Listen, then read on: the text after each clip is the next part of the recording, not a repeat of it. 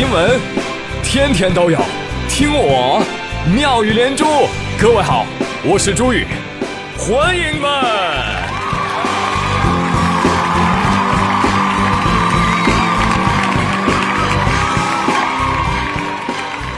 哎，谢谢谢谢谢谢各位的收听。我听说啊，每天吃吃吃和买买买的女生最漂亮了。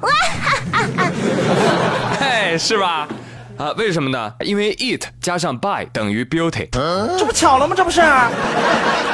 你自己拼拼看好不好？哎，特别的神奇，你知道吗？刘富看到我稿子说：“醉呀，你这个样子是不行的。我老婆也是听你节目的呀，这样会学坏的。”呵呵，我管你，又不是我老婆。来，大家买买买，吃吃吃啊！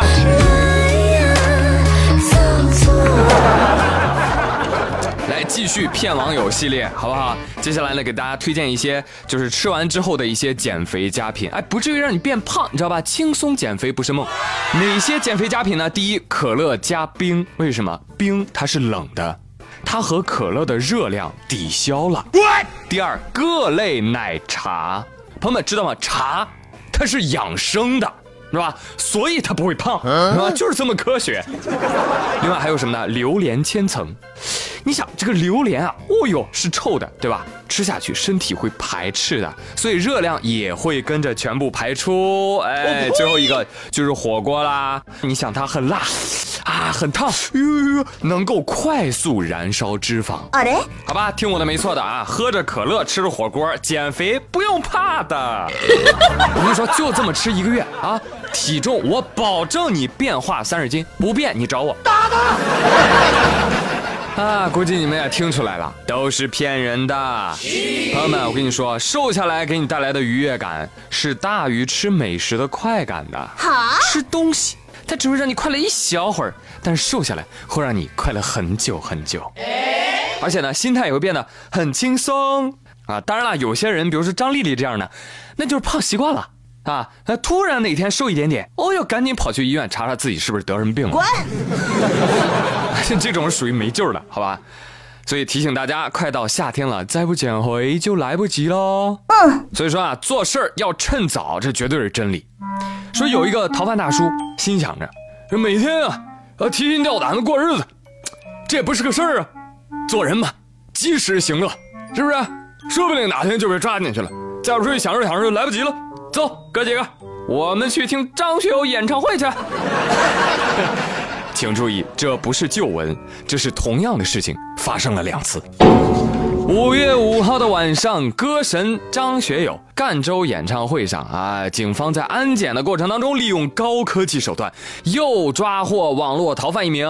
什么叫又呢？因为此前四月七号，在张学友南昌演唱会上，民警通过了智慧安保人像识别功能，抓获了一名经济案件的逃犯。哈，我这双眼睛啊，看透太多了。办演唱会，这就是个幌子。张学友的真实身份，警方安插在娱乐圈的卧底，祖籍北京朝阳。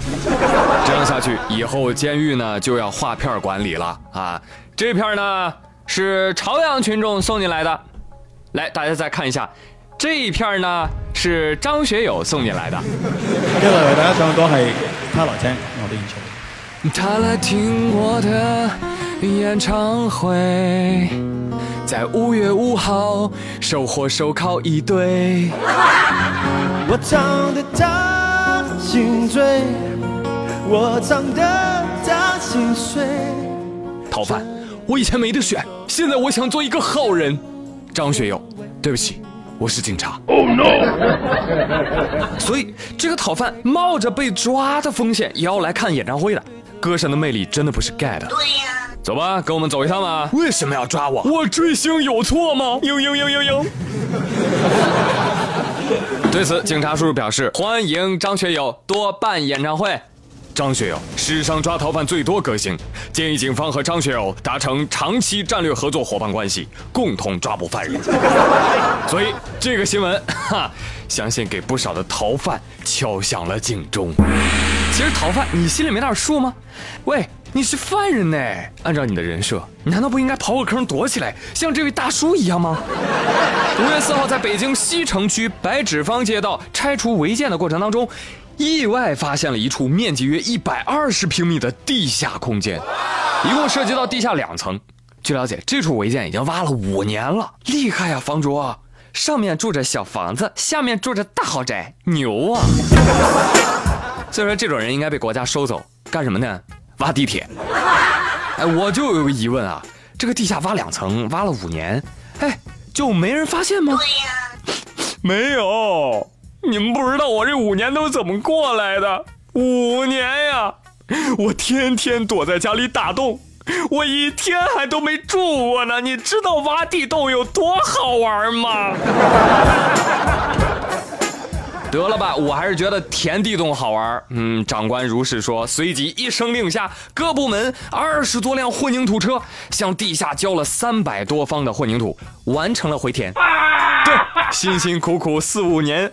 二十车混凝土浇回到从前，哈哈，该私挖该地下室的业主已经被刑拘了啊！一听到这个词，哎呦，我内心就放心了啊！这样的老鼠应该多抓一些，好不好？因为这个太危险了，这种地下非法作业一出事故，恐怕就是几十条人命的伤亡，是吧？该抓。嗯，话说有些错事啊，就像地下这个大坑啊，刨了你还能再填回去的，还是能够挽回的。但是有的，嗯，真心未必。话说前两天啊，在南京街头，有一位大妈拽住了一个小伙子。小伙子，我可逮着你了！你知不知道，大妈，我从北京特意赶过来，大老远图什么？就是为了让你。大老我的给我送回来，吃了我的给我吐出来，知道吧？那。之前我打赏你的三十多万，赶紧给我吧！大妈也不是存心找你别扭，就是咱俩这事儿吧，被我女儿发现了。我女儿啊，现在特别生气，说要不把这三十万要回来，就要跟我断绝关系。孩子，好孩子，帅哥，帅主播，把钱还我吧！啊，就是这么回事儿。北京罗大妈在网络直播平台认识了男主播任某，然后咵咵咵咵连续打三十多万。结果被家人发现了，不愿意了啊！被逼无奈啊，大妈就赶到南京索要钱物，还发生了肢体冲突。那男主播当然不愿意了，还搞什么大妈？我为什么要还给你？这是你自愿的，我又没有强迫你。对呀，我不管，还我钱。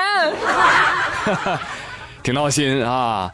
但哪怕这么闹心，我相信还有不少的主播愿得一大妈打赏三十万。但是阿姨啊。你这一转眼，怎么就忘了刷礼物时的快乐了呢？对不对？我觉得不行。快乐你都拿了，钱你咋能要回去呢？是不是？人家主播也很委屈啊，对不对？我凭本事挣了钱，为什么要还给你？好烦啊，是吧？最后南京警方介入协调，但是无论怎么协调啊，男主播都不愿意退钱。知道为什么吗？这三十万又没有全到他手里，大妈要打官司还是要找直播平台的。哦，目前无奈的罗大妈只得返回北京，通过司法途径要钱了。嗯，大妈呀，说实话，像这样的不威胁、不诈骗、自愿赠与，你即便走法律程序，恐怕也很难追回啊！啊，只能说成年人了，一个愿打，一个愿挨，对不对？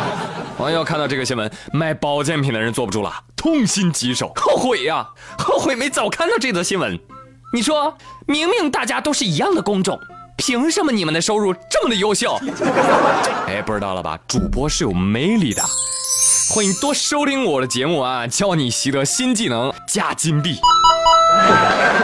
好了，朋友们，今天妙连珠就说到这里啦，我是祝宇，谢谢收听，明儿再会，拜拜。